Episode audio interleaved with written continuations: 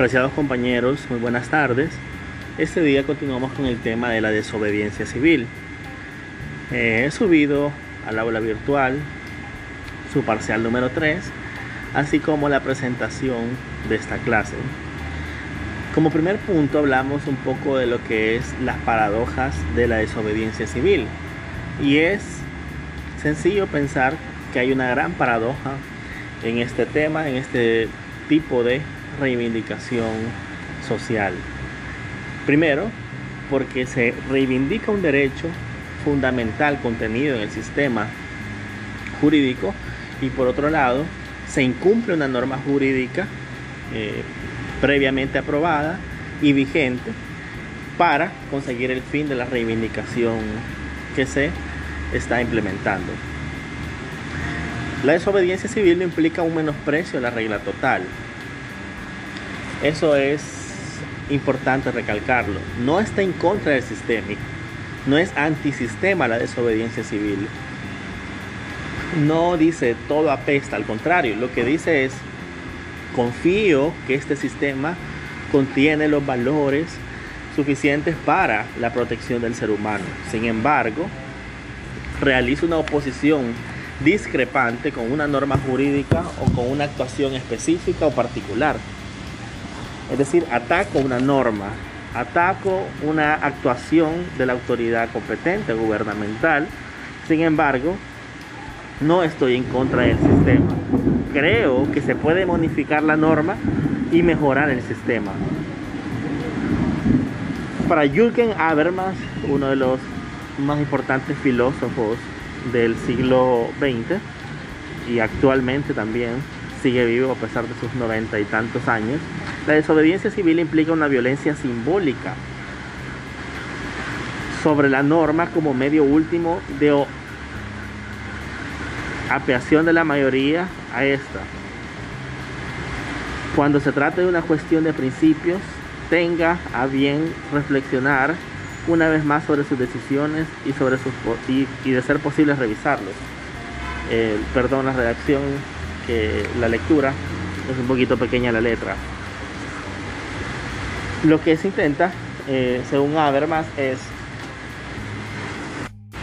hacer una reclamación a este organismo, puede ser el Parlamento, puede ser el Ejecutivo, a esta autoridad que al momento de tomar una decisión, simple y sencillamente, mediante el juego representativo democrático, está precisamente haciendo una abstracción de la representación de la mayoría. En ese sentido, lo que hace es decirle reflexiones sobre la decisión tomada, reflexiones sobre la norma jurídica aprobada. Es, como dice él, una lucha simbólica sobre eh, las reglas de la mayoría, sobre las reglas de quien tiene determinados eh, fragmentos, determinadas situaciones del poder político la capacidad de decidir. Juan Ignacio Ugarte Mendía dice, puede existir desobediencia civil siempre y cuando una noble actitud de compromiso democrático en el desobediente. Es decir, el que para realizar un acto de desobediencia civil, y ojo que es importante el asunto de la educación en derecho, y no en derecho como abogado, como relaciones internacionales, sino que tener una cultura democrática puesto que, como repito, y voy a insistir en esta clase, no se ataca al sistema. Lo que se ataca es la norma o la decisión que afecta los derechos de determinado grupo. Así que no tiene un componente antisistema, sino que lo que trata es arreglar esa decisión, mejorar el sistema. Por ende, tiene el desobediente un doble compromiso democrático, es decir, desobedece para mejorar, desobedece, como ya veremos en otra definición, para que los políticos, para que el Parlamento, para que el tomar en cuenta este tipo de decisiones se, se regrese al núcleo moral constitucional, al núcleo moral que está sobre la base de los derechos fundamentales. Lo que se intenta además es recuperar un sentido mínimo de lo que es la justicia para la comunidad. Esa apatía que nosotros tenemos. Solo ayer salía el informe de derechos humanos de, la PDH en la que decía que habían al menos 1.800 demandas por violación a los derechos humanos en la cuarentena. Imagínense, hay, hubieron más de 2.000 violaciones de derechos humanos o posibles violaciones. Es decir, fue una violación masiva de derechos humanos a lo largo de, la cuarentena, al menos sobre todo al principio.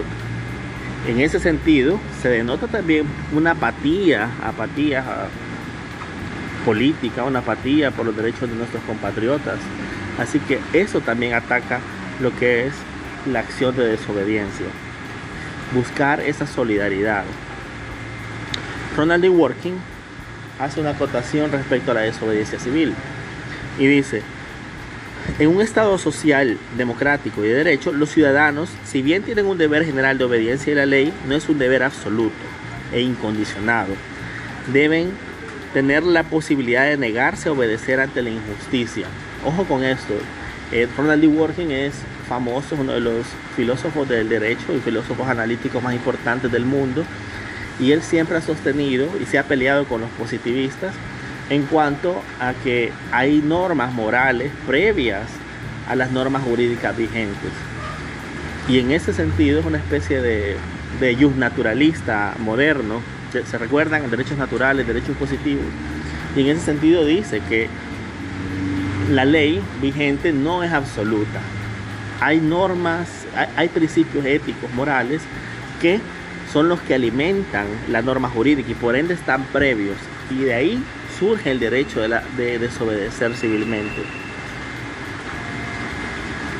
Esta justificación moral es previa, es previa a la norma jurídica, está en la moral, está en, en, lo que es justo, en lo que es injusto, en lo que es correcto, en lo que es incorrecto. Se trata o se intenta regresar a los políticos o a las decisiones o a las leyes, al núcleo, como decíamos, moral, del cual se desprenden los derechos. Ya vamos a poner algunos ejemplos de ello. Por último, eh, debido a esta enorme componente democrático del desobediente civil, lo que se busca no es destruir al sistema, no es eh, estar en contra del sistema, sino eh, básicamente regularizarlo, controlarlo, evitar arbitrariedades. Básicamente lo que se busca es arreglarlo o más bien dicho, reactivarlo. Por ende, concluimos que quien es desobediente, el desobediente civil, tiene un compromiso democrático. Aunque incumpla una norma específica, lo hace por un fin específico y con el fin de volver a ese núcleo moral. Rescatar al sistema. Muchísimas gracias.